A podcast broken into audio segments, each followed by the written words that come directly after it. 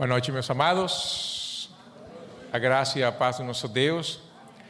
Meus queridos, eu devo pedir perdão, por primeiro lugar, a igreja mandou um grande abraço à primeira igreja batista em Bicas e eu não falei.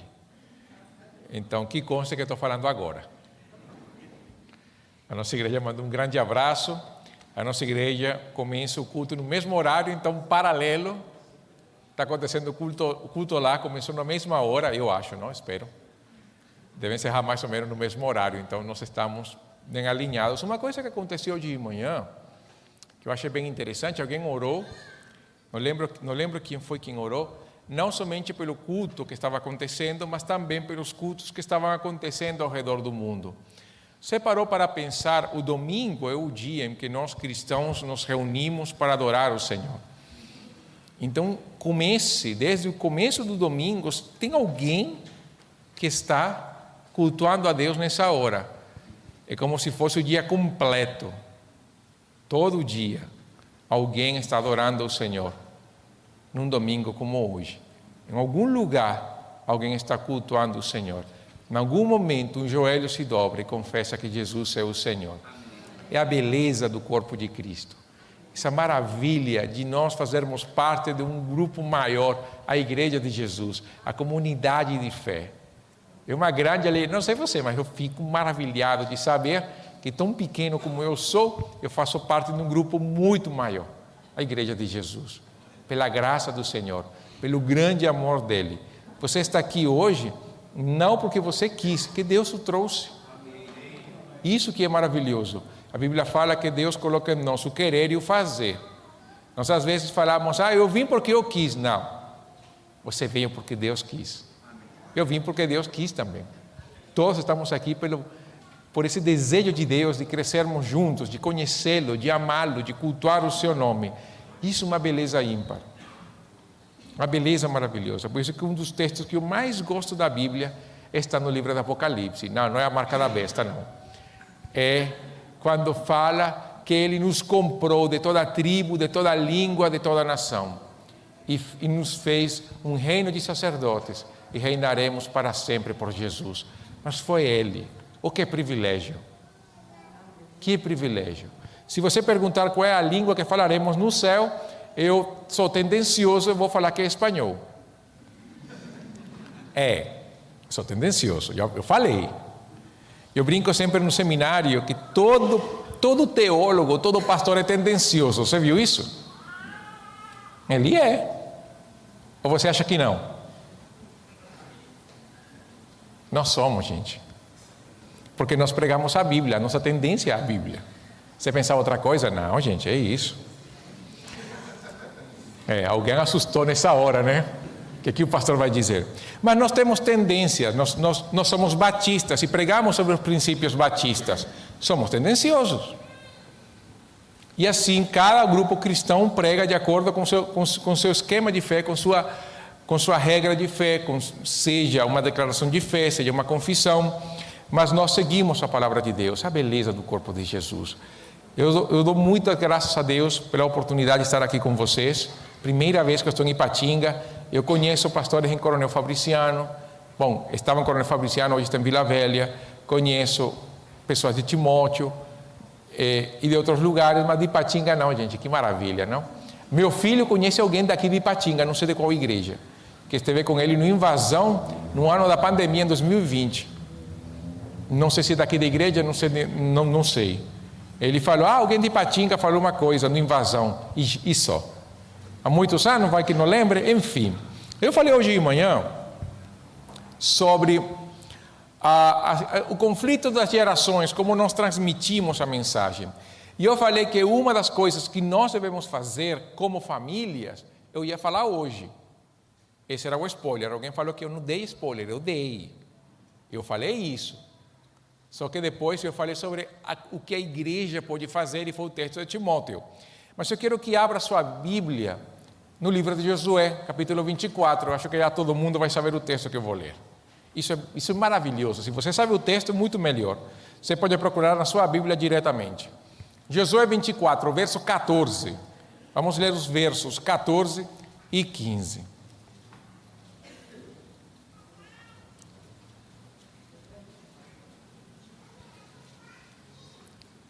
Quem já leu O Pequeno Príncipe? Ah, a que idade você leu? É? Você foi a primeira a levantar a mão, seu sorriso foi maravilhoso. Eu falei assim, lá deve ter gostado demais. Aos cinco. Ah, e quantos anos você tem? Ah? 18. Alguém leu com 11 anos O Pequeno Príncipe? Com 11, né? A mesma idade que eu li. Eu li indo para.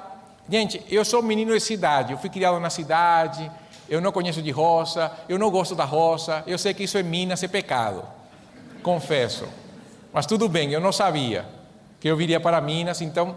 Mas meu pai amava a roça, e quando íamos para o interior, lá 600 quilômetros de casa, na família da minha mãe, meu pai sempre fazia questão de ir para uma, uma fazenda de um dos meus tios.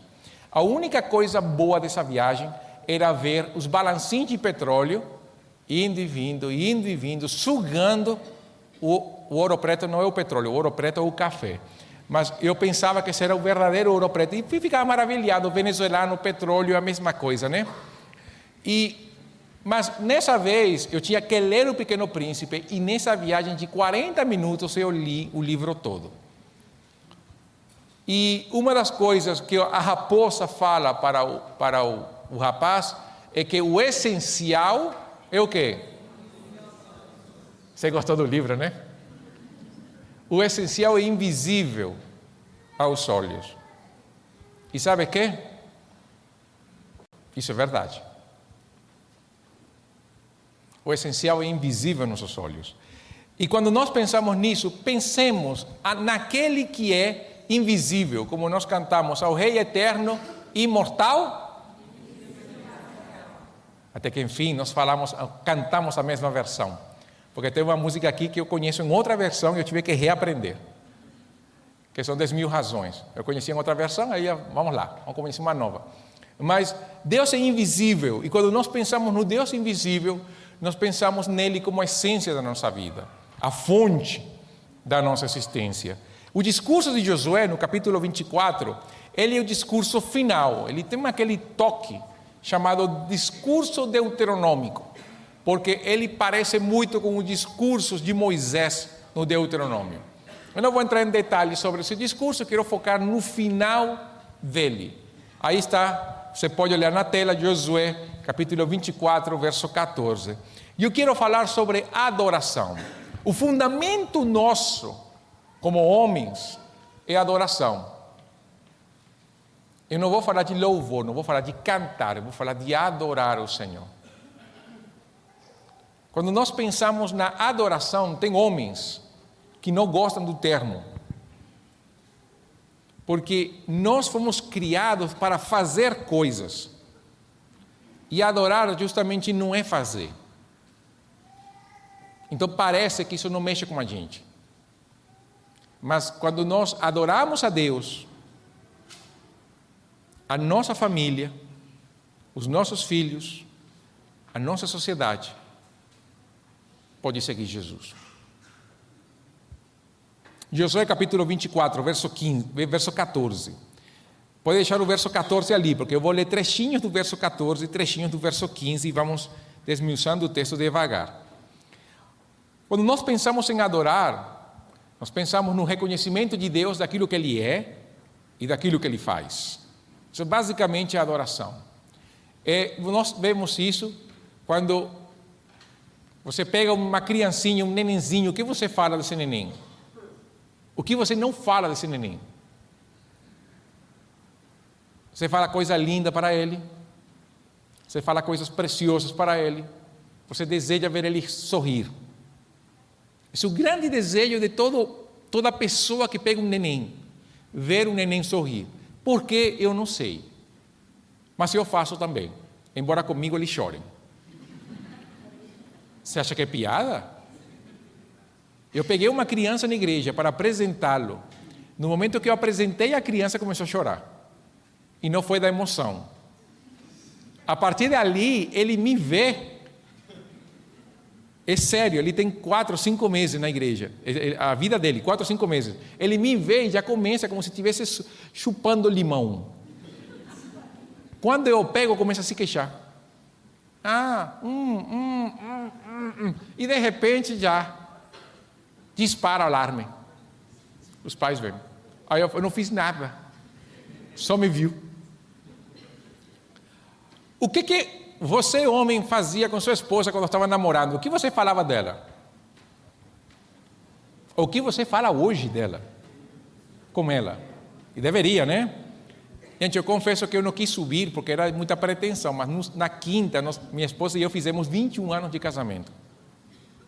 É, nós ainda não chegamos a um número expressivo, acho 21 um número pequeno, não para falar de casamento. Mas o que você fala para sua mulher? Homem, você não fala, não? O café está pronto, bem? Não, você não, né? Você dá um bom dia, dá um beijinho nela, ou fala, oh, que linda você veio hoje de manhã, como você acorda preciosa, né? Eu penso que está sorrindo porque é isso que você fala, né? E fala coisas melhores. Ok, ok, ok, ok. Vamos deixar por aqui. Isso, isso é adoração. Você está mostrando as virtudes dessa pessoa. Não é a mesma coisa quando seu filho chega com o boletim da escola e fala, muito lindo, né? Isso não é adoração. A criança sabe que não é. Mas nós sabemos adorar. Nós temos a tendência, nós sabemos reconhecer as virtudes. Nós sabemos mostrar para alguém que nós o apreciamos e que queremos segui-lo. Nós fazemos isso. Nós somos seres criados para adorar. Todos nós adoramos algo ou alguém. A vida do ser humano, Deus criou o ser humano para a adoração. E o verso 14, Josué vai falar o que nós devemos fazer com a adoração. A primeira parte do verso fala assim: Agora, temam o Senhor e sirvam-no com integridade e fidelidade, porque a adoração surge do temor do Senhor e de um serviço íntegro e fiel. O interessante desse verso 14 é que na Almeida século 21, ele fala assim: temei o Senhor e cultuai-o. Porque a palavra para serviço no hebraico é a mesma palavra que serve para culto. É serviço e culto. Quando nós pensamos assim, e eu penso na adoração, eu falo, tudo que eu faço para Deus deve ser feito como uma oferta viva para o Senhor, como uma adoração. Sabe quem teve problemas com isso? Os sacerdotes no período do profeta Malaquias. É tanto assim que eles chegavam a dizer: o que canseira isto. O tempo todo fazer a mesma coisa, matar os mesmos animais, oferecer os mesmos sacrifícios, a mesma questão, o povo sendo duro, nossa, que chato. E Deus fala: Ah, é assim? O que eu vou fazer com vocês vocês vão ver, leia o texto. Eu não vou falar isso porque tem criança por aqui, esse texto aí não é bom. Leia depois do culto. Ficou curioso, né? Ficou, Deus falou que ia tomar, ia pegar os resíduos orgânicos do animal, para não usar o termo, e jogar na cara dos sacerdotes, por causa do desprezo ao culto. Já pensou isso? Quando nós adoramos a Deus, nós temos que pensar justamente no temor do Senhor, a reverência, o reconhecimento de quem Ele é, o que Ele faz e a sua vida e presença sobre nós. Devemos afastar a ideia de que o homem não se preocupa pelo Senhor e que somos mais frios, materialistas. Pelo contrário, o homem deve ser o primeiro a reconhecer Deus como a fonte da vida e da existência. E esse temor de Deus nos motiva a servir e cultuar. Servir a Deus e cultuar o Senhor na família, na igreja, na sociedade. Servir a Deus é algo que vai além de orar num culto ou estar presente, é se fazer presente. Quantas pessoas estão aqui? Aqui não acontece isso, né? Mas quantas pessoas cultuam o Senhor com o celular assistindo o jogo do Atlético e o Palmeiras que está acontecendo agora. Que eu estou torcendo pelo Verdão, você sabe, né? Como bom anti-atleticano, eu sou fiel aos meus princípios. Espero que os atleticanos depois me, me amem, não me aceitem. Nós temos que pensar que quando nós servimos a Deus, somos um instrumento dele para mostrar a sua glória no mundo. O que nos empurra? O que nos move? O que mexe com a nossa alma? Qual é o fogo que acende a nossa vida? Isso que nós adoramos. O que é o primeiro que você posta todo dia de manhã, além daquelas mensagens do bom dia e tudo aquilo? Mas qual, é a primeira, a primeira mensagem de valor que você posta em alguém? Que é o primeiro que você manda? Que é o primeiro que você lê? Tem alguns que leem esporte, tem outros que leem política, tem outros que não leem nada, porque oram. E tem outros que leem a Bíblia. Qual é a fonte da nossa devoção? Mas o temor do Senhor nos motiva a servir com integridade e fidelidade. Integridade, nós lembramos daquele texto de Paulo a Timóteo que fala: Eu quero que os homens orem como? Erguendo as mãos santas, sem ira nem contendas. Homens íntegros. Pedro fala que se nós estamos brigados com a mulher, qual é o problema das nossas orações? Mas não vão para lugar nenhum. Não vão para lugar nenhum. Homem, você quer orar? Veja se sua esposa tem um problema com você. Reconcilie-se com ela, vai e ore, porque nós temos isso e, e Deus é zeloso quando nós estamos brigados com a mulher, nós temos problemas na oração. E como bem a Bíblia fala, a Bíblia não fala para você não orar, não. A Bíblia fala para você reconciliar e orar.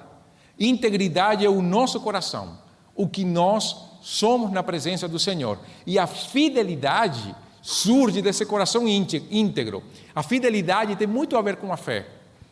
Quando nós temos a fé em Cristo e nós falamos, eu creio em Cristo, então beleza, é fiel. Porque a, a, fé no Senhor me empurra a fidelidade. Porque eu creio, eu vivo para Ele. Porque eu creio, eu sigo seus caminhos. Porque eu creio, eu ando com Ele. E faço tudo o que Ele lhe agrada. É a entrega permanente. Fidelidade se manifesta nas decisões que tomamos, as conversas que temos, o desejo para outra mulher, a inveja pelo sucesso do outro o amor aos inimigos, amar a Deus sobre todas as coisas. Se queremos adorar a Deus como homens de integridade, precisamos conhecer, amar e servir a Deus como um coração íntegro e fiel. Isso para nós deve ser inegociável. Mas veja, quando nós, e essa primeira parte do verso 14, quando tememos a Deus com integridade e fidelidade, o que, que Josué fala? Joguem fora os deuses de quem? Os seus antepassados, que adoraram além do Eufrates e no Egito e sirvam ao Senhor, cultuem ao Senhor. Aqui é a questão da idolatria, daquilo que nós arrastramos no passado. Quantos homens, quantos homens, quando confrontados com relação a caráter, usam a seguinte expressão: Eu sou assim. Foi assim que eu fui criado. Eu sou assim, bruto, cabra macho.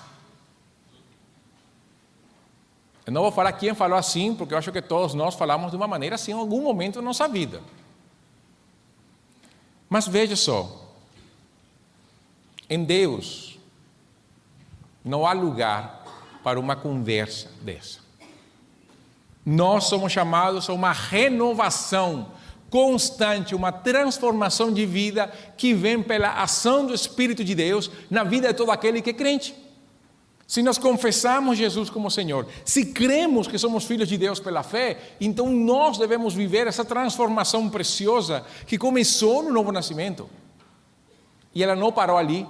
Tem pessoas que alcançaram o patamar espiritual do novo nascimento e parece que o processo de santificação ele não existe novo nascimento e glorificação. E não há santificação, mas nós somos chamados a vivermos uma vida santificada, de crescimento, em que o temor de Deus nos empurra a uma vida em santidade. Uma vida de autonegação, de tomar a cruz, de seguir a Cristo. Quais são seus ídolos? Caráter, história, trabalho, fazer a coisa do jeito que você quer, o desejo desmedido de lazer, ideologias, filosofias, tudo aqui, tudo aquilo que me afasta de Deus, que ocupa um lugar transcendental no meu coração, é um ídolo. E Josué fala que nós devemos fazer o que com um ídolo? Jogá-lo fora. Não guarde ídolos. Não guarde ele em casa. Não deixe ele guardado num cantinho, porque em algum momento eu vou me ajoelhar e vou falar: Meu Deus, és tu. Me livre. Deus espera dos seus filhos, dos seus homens, fidelidade absoluta ao Senhor. Deitando fora os ídolos para adorá-lo, servi-lo, cultuá-lo com todo o coração. Como homens, o teste da integridade e fidelidade a Deus é justamente uma vida livre de idolatria. Livre, completamente livre da idolatria.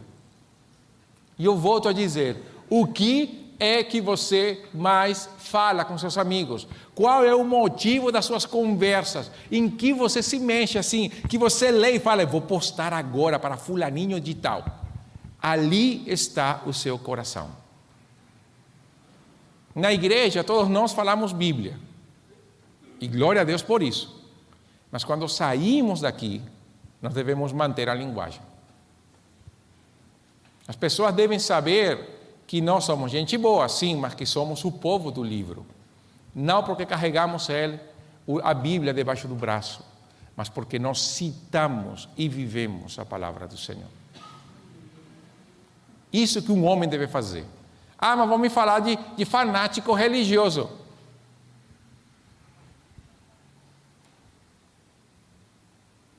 Que é o pior. Entendeu? Qual o problema disso? Ninguém vai falar comigo.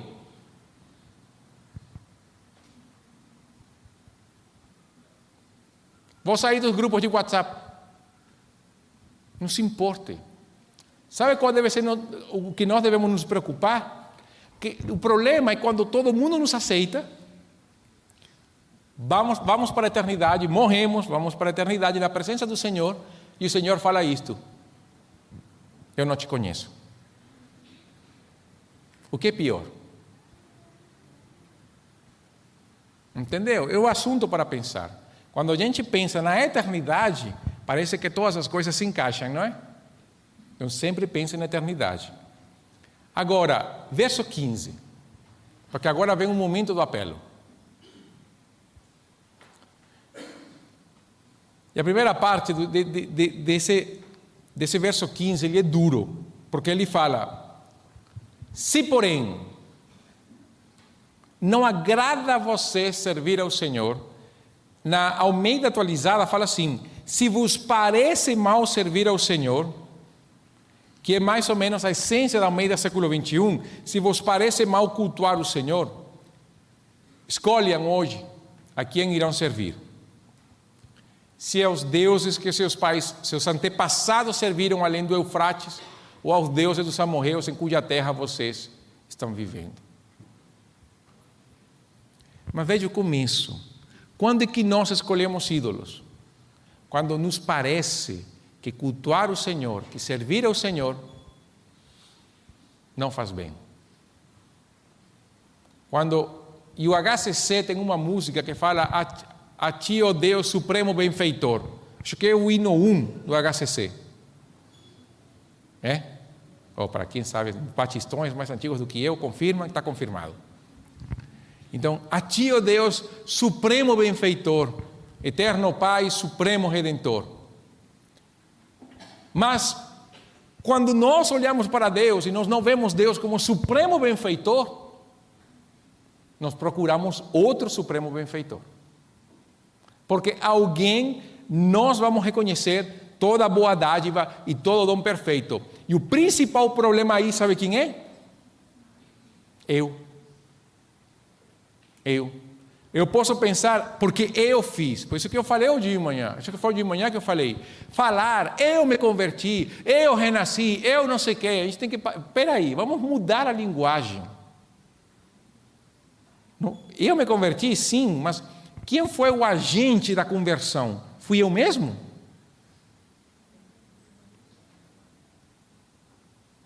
Não.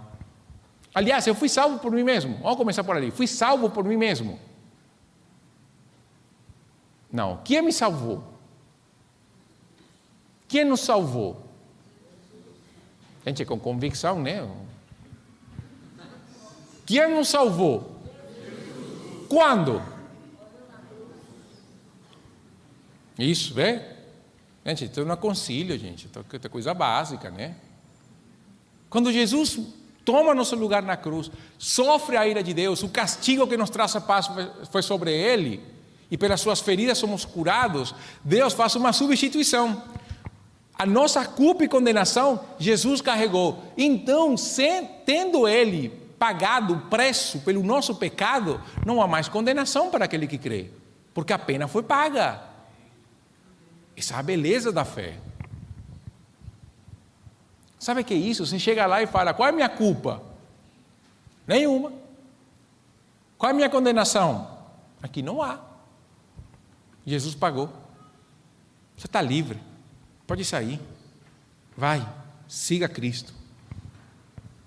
Então nós somos salvos não por aquilo que fizemos, mas por aquilo que Deus fez. Nós entendemos e reconhecemos nossa condição de pecado, primeiro, porque alguém pregou. Segundo, porque o Espírito Santo trouxe nossa convicção.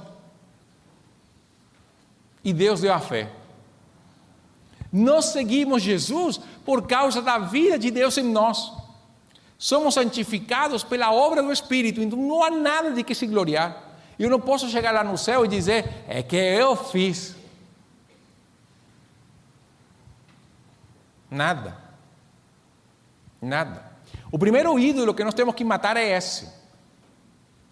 O entendimento de que nada nós fizemos. Porque quando isso acontece, nós estamos vendo que o que Deus faz não é bom. Porque eu fiz. Ali é bom.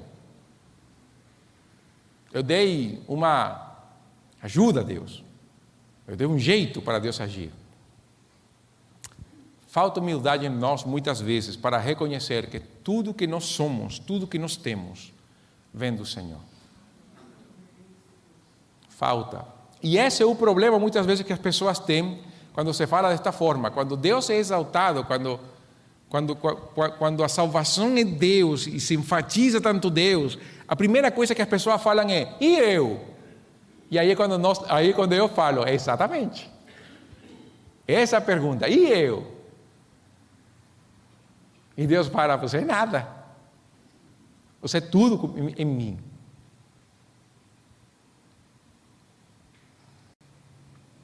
Nós temos que aprender isso. Deus é o supremo benfeitor. Aí você chega no trabalho e fala: foi o currículo.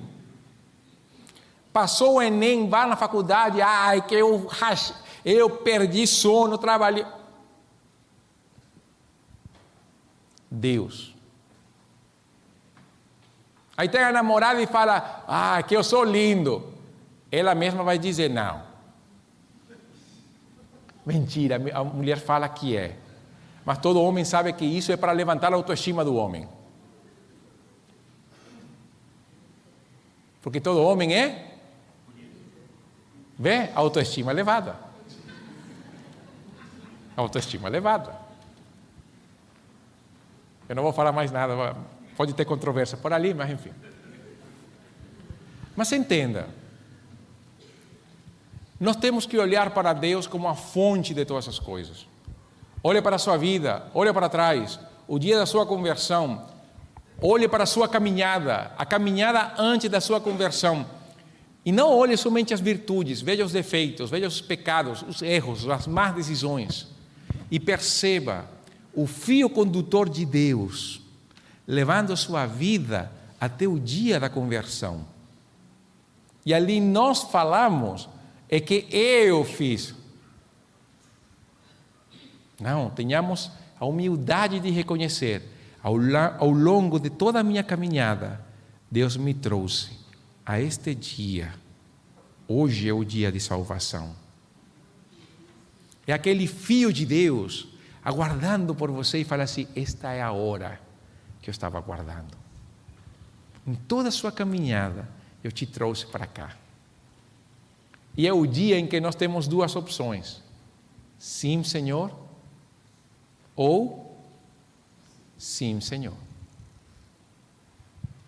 Porque quando você lembrar o dia da sua conversão, você vai perceber que você nunca cogitou fazer de maneira diferente. Nunca. É possível que quem nasceu no Evangelho não perceba esse fio condutor, mas quem nasceu no Evangelho tem que ver esse fio condutor desde a primeira pessoa que ouviu o Evangelho é ir para trás e percebe o fio condutor. Mas os que não nascemos num lar cristão, tipo eu, é fácil perceber esse fio condutor. Fácil. Muito fácil. A graça de Deus. Quando nós vemos isso e vemos Josué que fala: se porém não agrada você servir ao Senhor, isso deveria dar para nós tremor. E, e orar: Senhor, livra-me de algum momento da minha vida eu perder a caminhada e olhar para o Senhor e não ver toda a bondade em Deus, porque nessa hora nós pecamos e somos levados ao pecado da maneira fácil. Perdemos o olhar em Cristo, deixamos de enxergar a bondade de Deus, aí pecamos com facilidade.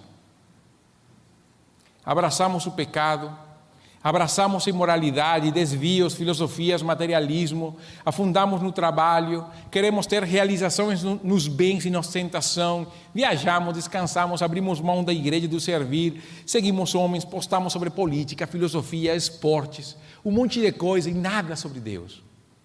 Nada. De repente, uma coisa ali para acalmar a consciência. Consideramos que a fé não é relevante e deixamos a fé somente para o âmbito privado.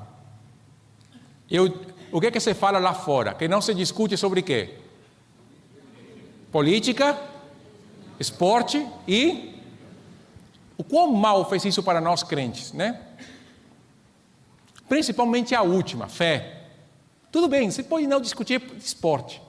Eu não discuto de esporte. O Real Madrid é o melhor time, pronto, acabou. Ponto final. Vai discutir comigo o quê? Nada. Eu também não. Você gosta do seu time, eu gosto do meu, a gente fica de boas.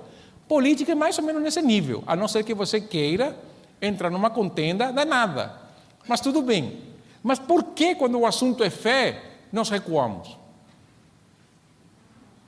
E falamos, nós não queremos magoar ninguém, mas essa pessoa pode se magoar no inferno. E aí, Deus vai demandar isso sobre nós? Porque Ele vai. Deus nunca vai nos julgar porque a gente não falou de, de esporte. Deus nunca vai nos julgar porque a gente não falou de política, filosofia, porque a gente não discutiu sobre o tempo, ou porque você não quis falar de física quântica, de Angra 1, Angra 2, Angra 3, não importa sobre isso, mas Deus vai nos julgar pela maneira como nós falamos o Evangelho, pela nossa omissão ao Evangelho. Aí sim, nós seremos julgados. E a gente fala do que gosta, não é assim? A gente fala do que gosta. Quando nós não compartilhamos o Evangelho, a pergunta é: será que para mim Deus é bom? Ou será que eu ainda não conheço Deus de tal maneira que eu tenha esse prazer de compartilhar sobre o Evangelho? Aí por isso que Jesus fala isso. Nós temos a tentação de adorar outras coisas. Mas nós temos que voltar nosso caminho ao Senhor. Ali então o que nós fazemos?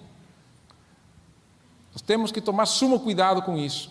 O homem que deseja adorar a Deus não se deixará influenciar pelos ídolos do passado, além do Eufrates, nem os ídolos do presente, porque coisa fácil é entrar na roda de conversa das pessoas do mundo e entrar nesse tipo de coisa. Fé só no âmbito privado. E aí você fala, é verdade. Só no culto da igreja, e olha lá. Não se discute de fé. É verdade, não vou falar de fé com uma pessoa, coitado. Cada um na sua. E nós vamos aceitando essas ideias. E sabe o que? No final, o mundo é que determina. O mundo chega e fala: não é necessário ir na igreja todo domingo, você pode adorar a Deus onde quiser. É verdade. É verdade, eu acho que posso. Acho que este domingo não vou na igreja, não. Aliás, este mês não vou na igreja, não. Nós vamos aceitando as ideias do mundo. Nós vamos aceitando os conceitos que eles têm sobre Deus. Na verdade, o que o mundo pensa sobre Deus é um ídolo criado à sua imagem, conforme a sua semelhança, não é o Deus da Bíblia. Quando você fala de Jesus e ele fala, ah, esse não é o Deus que eu creio, você pode dizer para essa pessoa com toda tranquilidade, mas é claro que não é o Deus que você crê, porque se cresce, estaria comigo. Ah, isso é ofensivo. Você começou primeiro.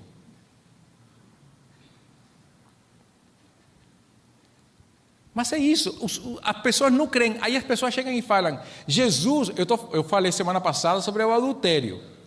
Aí alguém, alguém vai chegar, ninguém pode me julgar, só Deus me julga. Aí eu falei: Ah, tudo bem, Jesus é Deus, Ele está te julgando. E ali você fica como?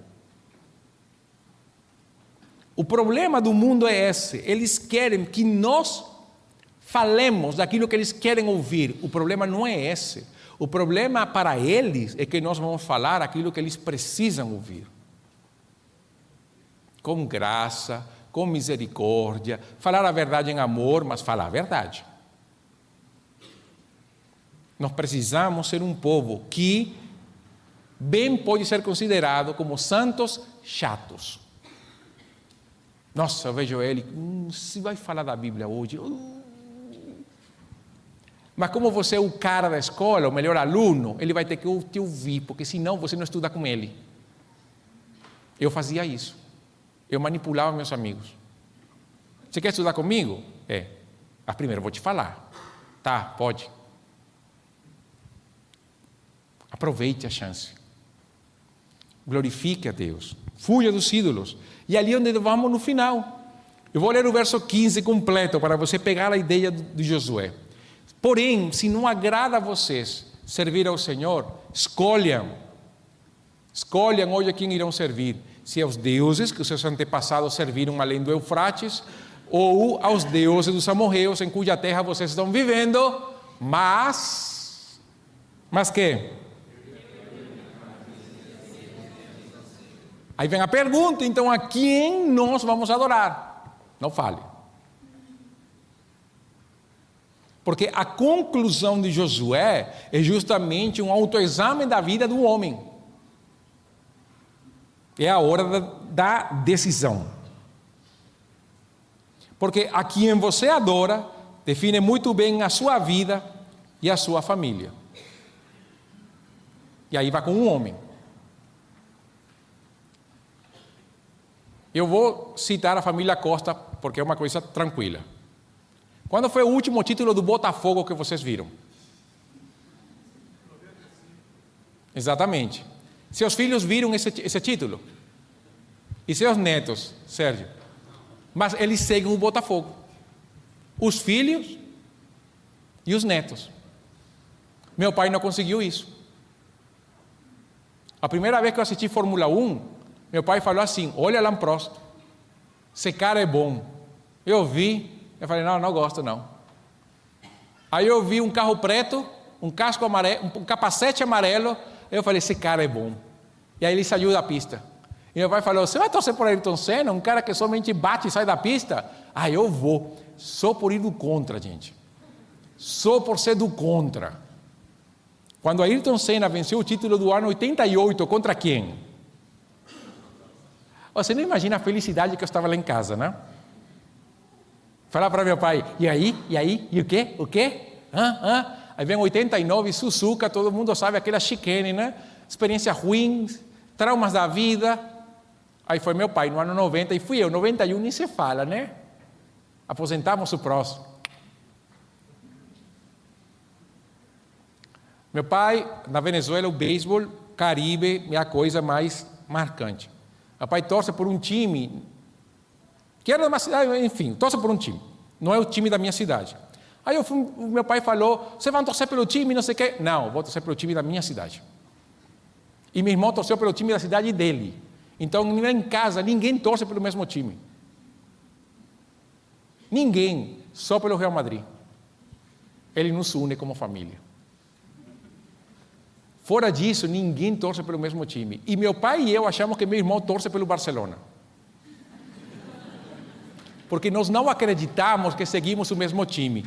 Mas veja, mas quando nós falamos do homem, da influência, aí não entramos nesse aspecto dele pode escolher o time que quiser. Aqui o homem, quando um homem vive para Deus, adora a Deus, ele não tem ídolos, e isso a sua família sabe, porque tem que saber, ele pode falar como Josué. Isso é consequência, isso não é promessa, isso é consequência. Entenda isso. Esse texto não é promessa, é consequência. Um homem que segue Jesus, um homem que adora a Deus, a sua família o segue. O segue. Lembra do carcereiro de Filipos? O que que Paulo falou para o carcereiro de Filipos? Crê no Senhor Jesus Cristo? Não é promessa. Você sabe disso. É fato. Por quê? Porque quando um homem segue Jesus, segue Jesus, crê em Cristo, um homem, um homem, crê em Jesus, segue Jesus, não tem ídolos no coração, é fiel, é íntegro, a família o segue.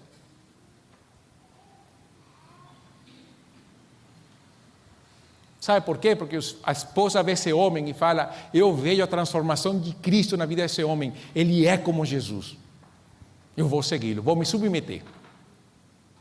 Porque ele lidera como Jesus, ele serve em todos os sentidos. Pega servir em qualquer maneira. Ele serve. Os filhos veem que a fé é algo real, é vivo. Ele fala: Meu pai, meu pai é o primeiro pastor que eu tenho. Meu, meu pai meu pastor. Porque você é homem, você é o primeiro pastor da sua família. Não sou eu. Quando eu era pastor de jovens, os pais chegavam e falavam: Ó oh, pastor, puxa a orelha do meu filho. Eu falei: Não vou puxar a orelha do seu filho. Você que puxa. Eu tenho dois filhos que eu puxo a orelha deles. Pastor, eu posso, pular, eu posso, eu posso puxar a sua, mas não a deles. Pode puxar a orelha dos, dos pais, viu, pastor? Está abençoado aqui. pastor não é quem puxa a orelha do filho. Isso não se delega. Por isso que nós devemos pensar como pais, como homens. Eu vou liderar a minha casa, eu vou liderar a minha família, eles vão na igreja porque eu sou o primeiro a estar pronto. E ali a influência do homem sai da família e vai para o trabalho. E todo mundo, que vai fazer o domingo? Eu vou fazer um churrasco, vou fazer não sei o quê, vou fazer não sei o quê. O homem deve ter a coragem de dizer: Eu vou na igreja, vou adorar a Deus, porque Ele é a fonte de tudo bem. Aí chega o religioso, e daí pelo menos não vou para o inferno, mas você vai. O churrasquinho hoje, amanhã vai ser você o churrasco.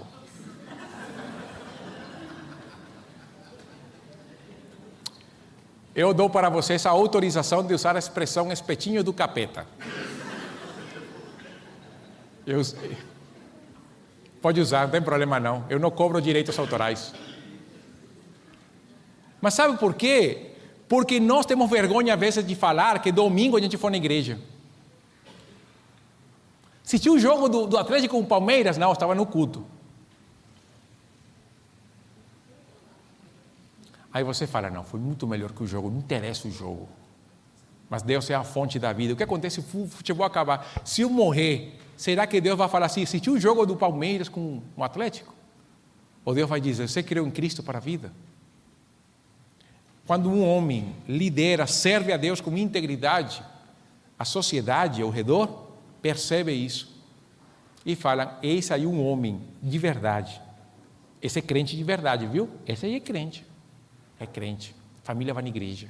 O cara não tem nada errado. Ele é bom, viu? Mas fala muito da Bíblia. É, fala, mas é bom.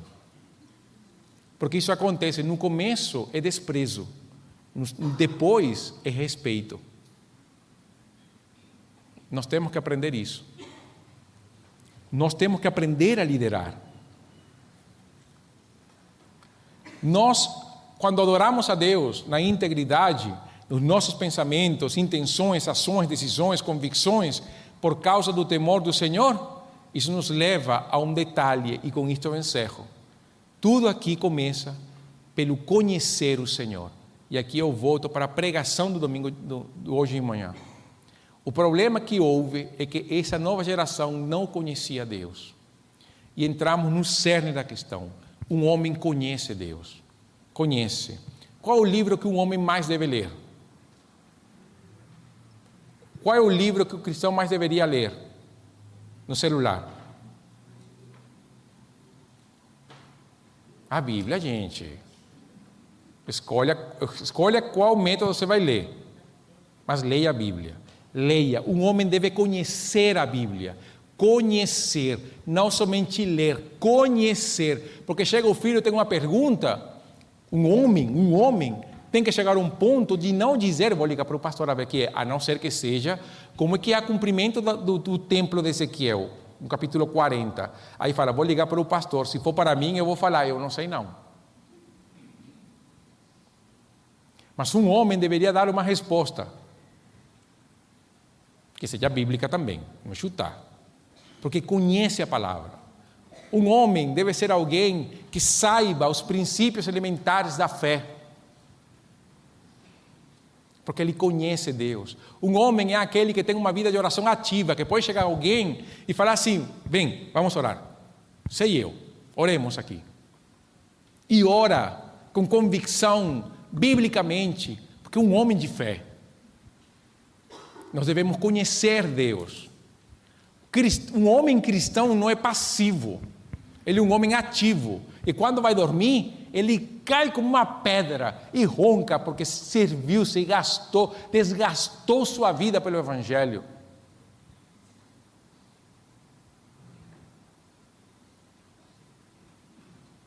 Isso que nós devemos ser. Precisamos conhecer a Deus Pai para sermos Pai de verdade. Precisamos conhecer a Cristo para entender o significado do amor sacrificial. Precisamos conhecer o Espírito para encontrar o nosso lugar neste mundo. O nosso momento começa, sabe quando? Agora.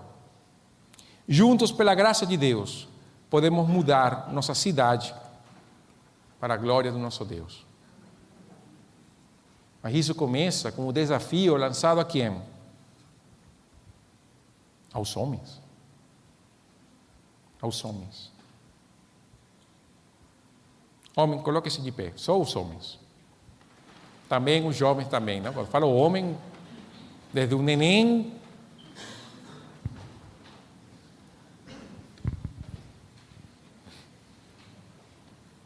O que sustenta esta igreja é a graça do Senhor. Mas Deus colocou líderes na igreja. Os primeiros líderes da igreja, a nível da base, são vocês porque são os que sustentam famílias. São os que oram, lideram um lar, lideram na escola, na sociedade, no trabalho. São vocês que pregam, aconselham, ajudam as novas gerações a conhecer Deus. Professores de crianças, adolescentes, juniores, adultos, idosos, mestres, que não se escondem, não se envergonham, mas que vivem para Deus. Isso é você. Porque Deus lhe deu isso desde o dia, desde antes de você nascer. Desde antes de você for formado. Deus criou você assim. Na sua área. Você não vai. Pode ser que você não lidere o mundo mas você pode liderar um grupo para a glória de Deus. Homem, aí onde está, incline a sua cabeça e dedique sua vida a Jesus. Dedique sua vida a Jesus. Ore. Entregue seu coração a Jesus. Fale para Deus: Senhor, eu quero te servir com um coração íntegro, fiel. Examina meu coração, Deus, se eu tenho um ídolo que eu possa deitar, jogar fora, porque eu quero liderar onde o Senhor me colocar para a sua glória. E mulher que está aqui, ore por esse homem.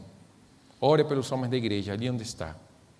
Ore para que eles sejam esses homens de acordo com o coração do Senhor.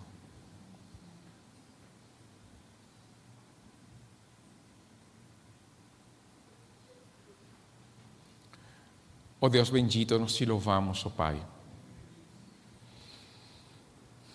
Nós temos a maior alegria de estarmos aqui na igreja, Deus, porque entendemos que este é o lugar onde nós devemos estar, porque o Senhor nos trouxe.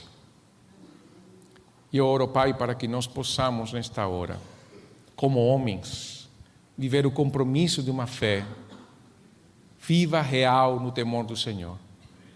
Permite, ó Deus, que o nosso coração se encaminhe, Senhor, que nós possamos oh Deus, ser, sermos atraídos pelo Senhor, pela graça do Senhor, pela bondade do Senhor.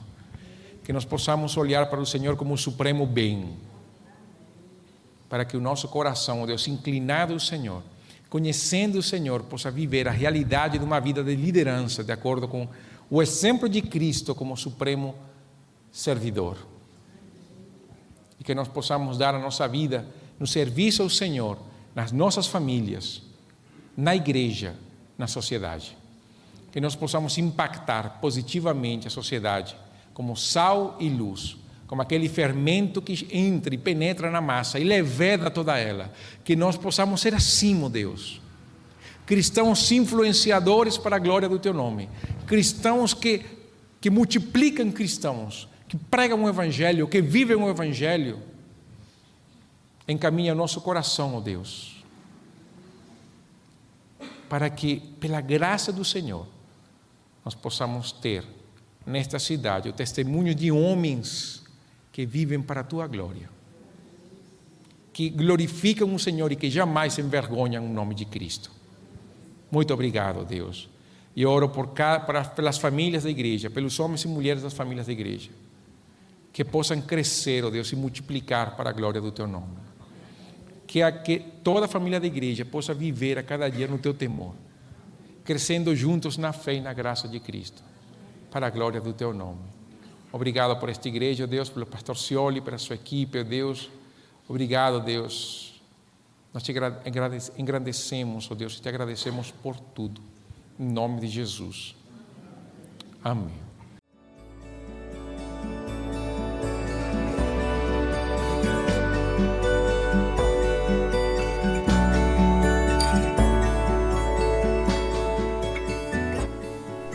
A Igreja Batista do Bom Retiro tem plena convicção de que a palavra de Deus é poder para salvar e transformar vidas.